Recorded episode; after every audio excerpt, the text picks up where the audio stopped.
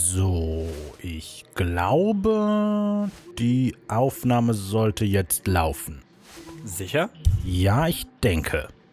Okay, dann jetzt also zum letzten Mal. Wir, also wir, Raphael und ich, dürfen unsere eigene Episode machen? So wie wir es bislang immer gemacht haben, richtig? Richtig. Wirklich? Also, also jetzt wirklich zum allerletzten Mal? Wir? Genug jetzt mit der Fragerei. Ihr macht eure Episode. Wir haben das jetzt auf Band. Also, das ist jetzt wirklich bindend. Oh Mist. Oh Mist, was? Sollte hier nicht, ähm, ein rotes Licht oder so? Was ist los? Ach, ich komme mit diesem blöden neuen Mikrofon nicht klar. Also wir haben euch extra sehr kostspieliges Equipment gekauft, weil du es auf die Liste geschrieben hast. Läuft die Aufnahme jetzt oder nicht? Ich dachte nicht, dass ihr uns wirklich so teures Zeug kauft. Wie soll sich das denn jemals auszahlen? Hätte ich gewusst, dass ihr das wirklich besorgt, hätte ich sowas wie, pf, keine Ahnung, unsere Freiheit draufgeschrieben. Ah, okay, doch. Ja, läuft. Okay, gut. Also die Aufnahme läuft. Stuart, du stehst auf dünnem Eis hier. Die beiden sind deine. Ich weiß, ich weiß. Aber die Folge wird ein Hit, glaub mir. Außerdem bin ich ja dabei, um das alles zu überwachen. Wie? So war das aber nicht abgemacht. Ich dachte, das wird unsere Folge.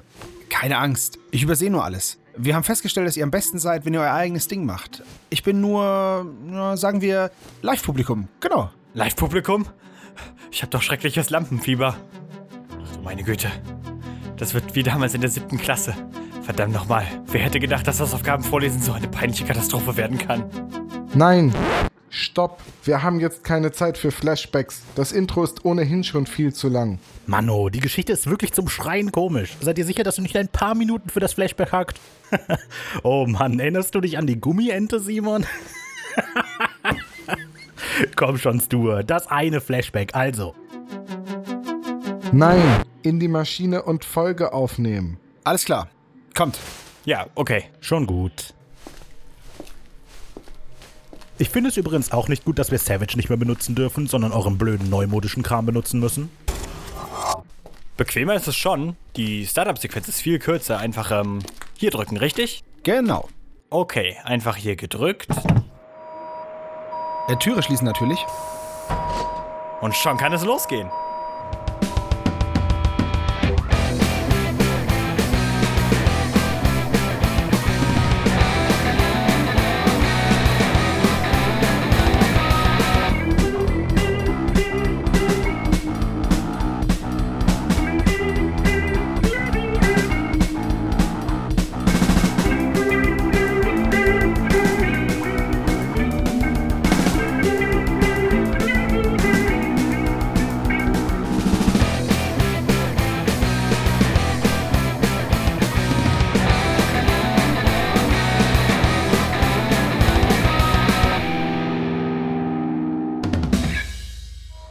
Und schon sind wir da.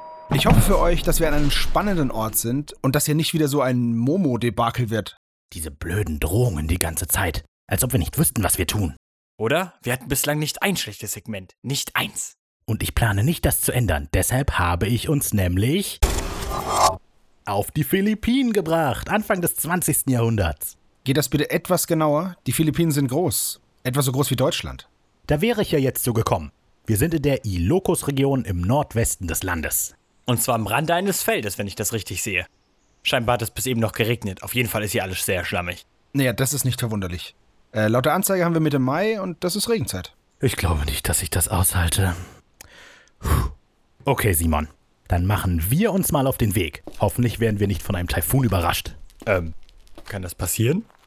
Zu dieser Jahreszeit? Aber hallo. Ähm, Stuart? Ja, Also, du erinnerst dich, dass das Simons und mein Podcast ist, ja? ja. Und? Könntest du dich vielleicht also etwas zurückhalten? Hör mal zu. Mir gefällt dein Unterton nicht, Freundchen. Aber okay, okay. Ich halte mich im Hintergrund. Vom Erfolg der Staffel hängt ja auch einiges ab. Vielen Dank. Seid ihr zwei da jetzt endlich fertig? So kommen wir ja nie zu irgendwas. Bitte nach dir, Raphael. Okay. Kann losgehen, Simon.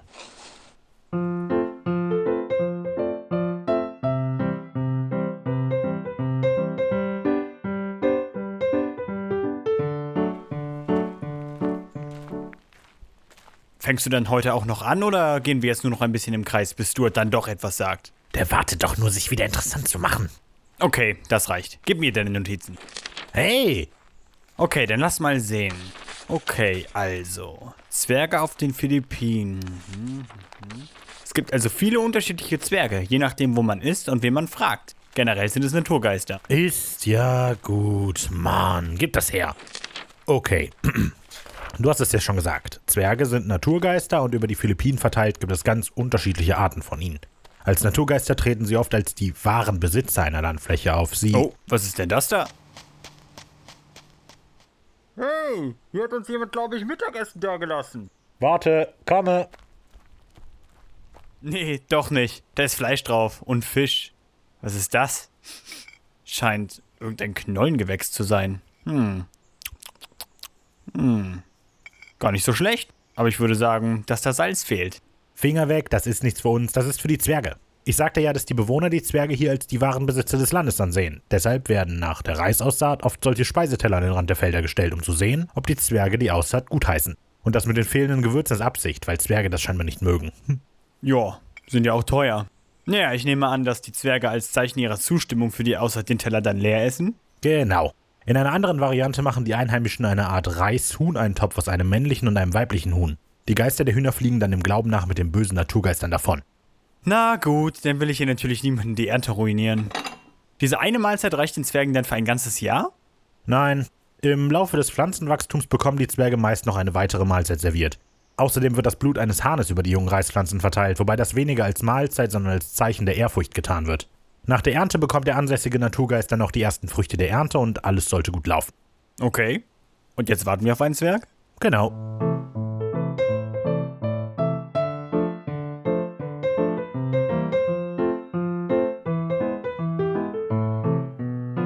Achtung, aus dem Weg!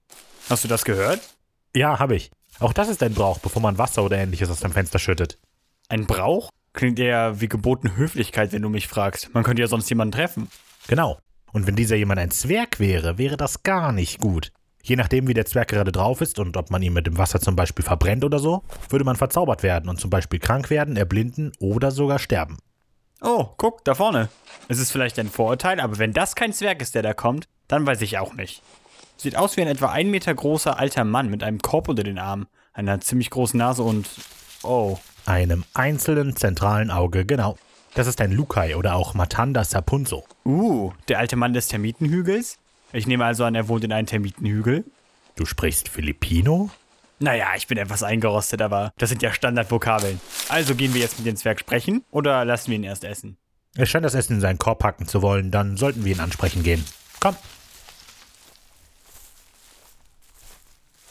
Herr Zwerg? Hallo? Äh, dürfen, dürfen wir kurz stören? Na toll, Touristen. Eigentlich muss ich weiter. Habe mir nur gerade was zu essen eingepackt. Schade. Nein, nein, warte. Wir hatten eigentlich gedacht, dass wir Ihnen beim Tragen des Korbes zur Hand gehen könnten. Ach so? Wie kommt's? Das würde mich auch interessieren. Zum einen, weil wir den lokalen Mythen etwas Gutes tun wollen. Zum anderen, weil ich gehofft hatte, so vielleicht ein Interview mit ihm machen zu dürfen. Wir produzieren nämlich einen Podcast. Simon, wir haben Anfang des 20. Jahrhunderts. Da wird er ja wohl kaum wissen, was ein Podcast Podcaster. Das ist ja spannend. Okay, dann hier. Nehmt den Kopf und bringt ihn zu mir nach Hause. Das ist da oben auf diesem Hügel. Ich komme nach und dann können wir sprechen. Ich muss gerade noch mein Teeservice abholen. Hatte es verliehen und bislang noch nicht wiederbekommen. Einverstanden. Dann bis später.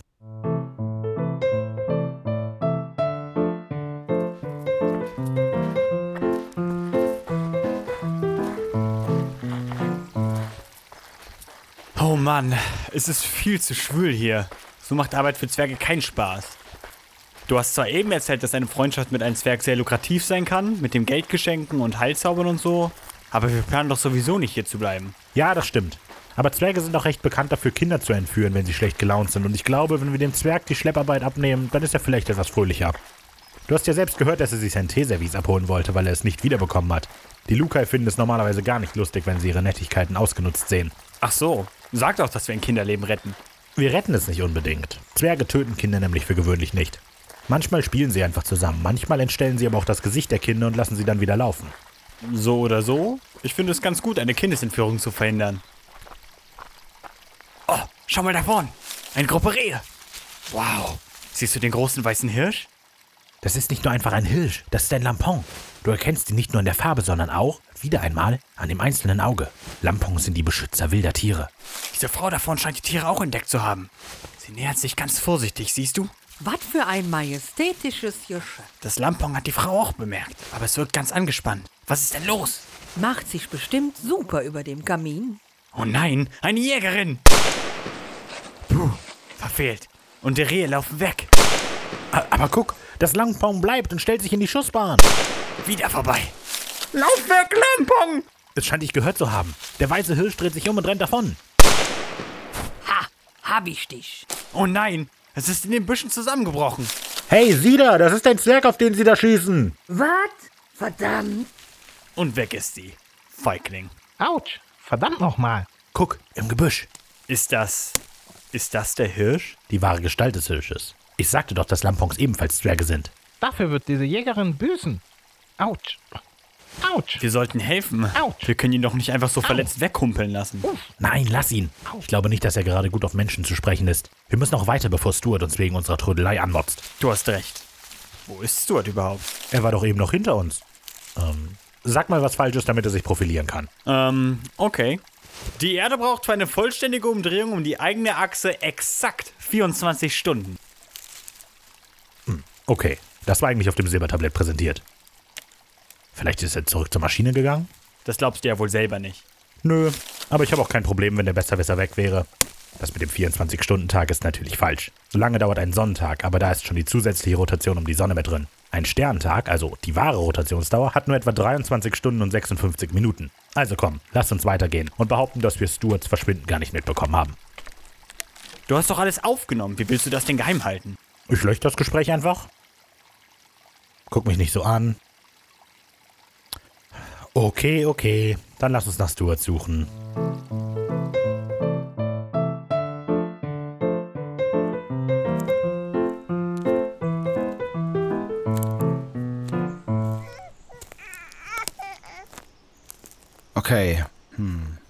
Die Babyschreie kamen eindeutig von hier. Irgendwo hier. Ah, da bist du. Na hallo du. Gucci Gucci Gu. Was machst du denn hier allein im Wald? Stuart! Oh, äh. Ja, oh, total vergessen, dass ich mit den beiden hier bin. Wenn du ein Baby siehst, dann fass es nicht an. Aber seltsam spezifisch. Ich bin hier. Wir kommen. Nicht das Baby anfassen. Endlich!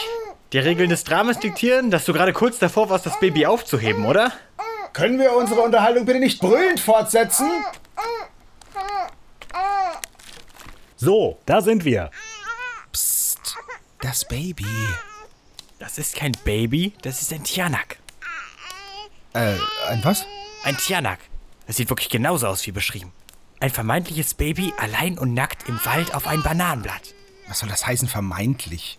Das ist offensichtlich ein kleines Baby, das unsere Hilfe braucht. Ich hätte irgendwie gedacht, dass ihr Person von den Männerinnen in Schwarz kälter wärt. Egal jetzt. Äh, das ist ein Tianak. Sieht zwar aus wie ein Baby, ist aber eigentlich ein philippinischer Naturgeist. Genau.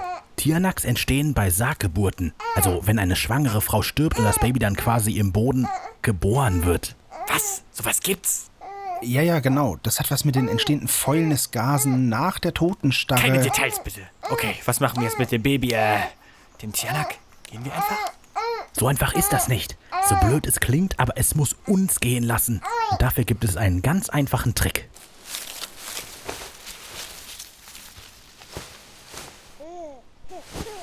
Äh, könntest du deine Sachen bitte anbehalten? Wir sind hier nicht zum Vergnügen. Vertraue mir, wir müssen unsere Kleidung nach außen drehen. Das klingt so albern, dass du dir das nicht ausgedacht haben kannst. Na gut. Du auch, Stuart? Okay, was auch immer.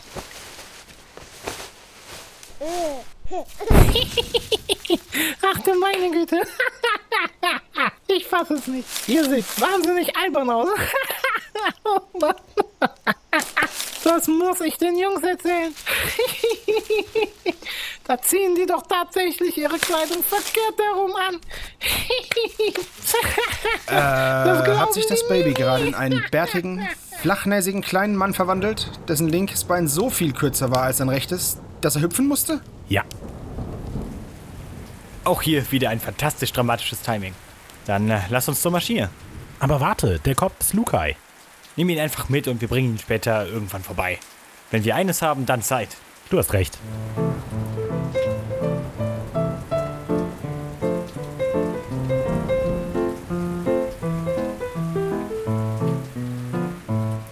Mach schon die Tür auf. Ich will aus dem verdammten Regen raus.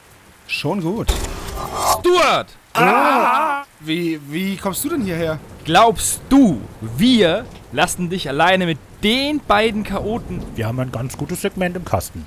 Hoffe ich. Ruhe! Stuart, du hast versagt! So schlimm war es jetzt auch nicht. Ruhe, habe ich gesagt! Wie konntest du dich von einem einsamen Kinderweinen im Wald ablenken lassen, Stuart? Über solche primitiven Reflexe sollte ein Integrationskandidat drüber stehen. Ich, ich. Du setzt dich jetzt da vorne hin und hältst den Mund. Du darfst wütend in dich reingrummeln, solange du am Ende zum Schluss kommst, dass dir ein dummer, menschlicher Fehler unterlaufen ist. Und ihr zwei. Wir? Genau. Ich werde euch auf eurem nächsten Trip begleiten. Los jetzt. Muss das denn sein? Ja, das muss sein. Wir halten euch im Auge. So ist das nun mal von jetzt an. Ist ja gut. Wo wolltest du hin, Simon? Mach schon. Komm, das Gezicke bringt uns auch nichts. Na gut. Ihr werdet schon erraten, wo es hingeht, wenn wir da sind.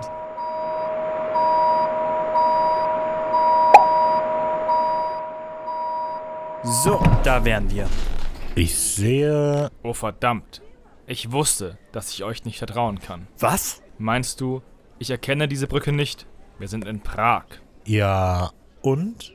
Du hast mich direkt in die Hand der Kommunisten geführt. Ich hätte es wissen müssen. Ganz ruhig. Vielleicht solltest du mal einen Blick auf das Datum werfen. Na gut. 1586. Lange bevor es die Sowjets überhaupt gab. Oh, aber von nun an will ich keine Überraschungen mehr, was unser Reiseziel anbelangt. Ich halte mich von nun an zurück, aber ich schaue niemals weg. Ja, okay. Was gibt es denn hier zu sehen? Nun, zunächst müssen wir raus auf die Straße. Moment, wo soll das hinführen? Wir schauen uns nur ein wenig die Stadt an. Ehrenwort. Na gut. Äh, dann, dann mal los.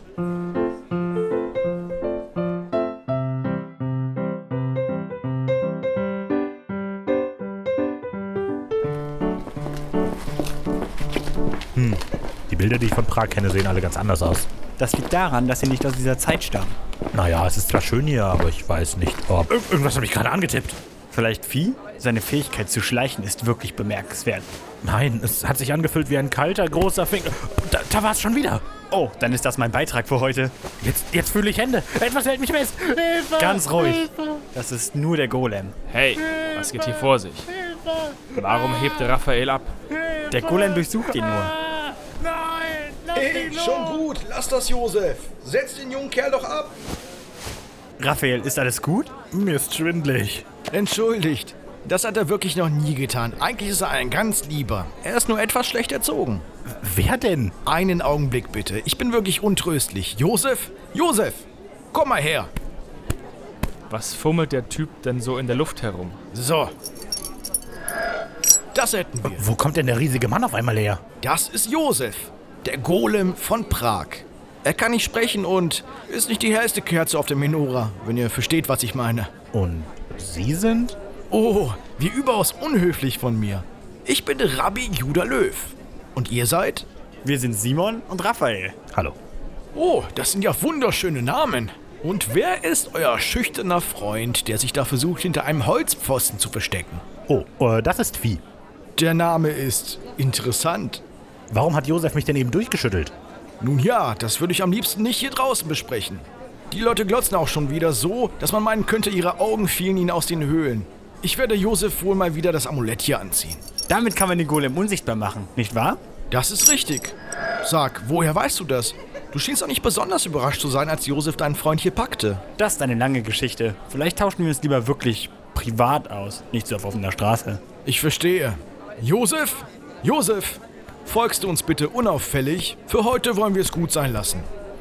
Möchtet ihr mit in meine Häuslichkeiten kommen? Dort können wir in Ruhe reden. Ja, gerne. Und was ist mit eurem schüchternen Freund, Vieh? Er ist auch herzlich eingeladen. Danke. Ich bin mir sicher, er wird uns auch unauffällig folgen. Na gut, dann wollen wir mal.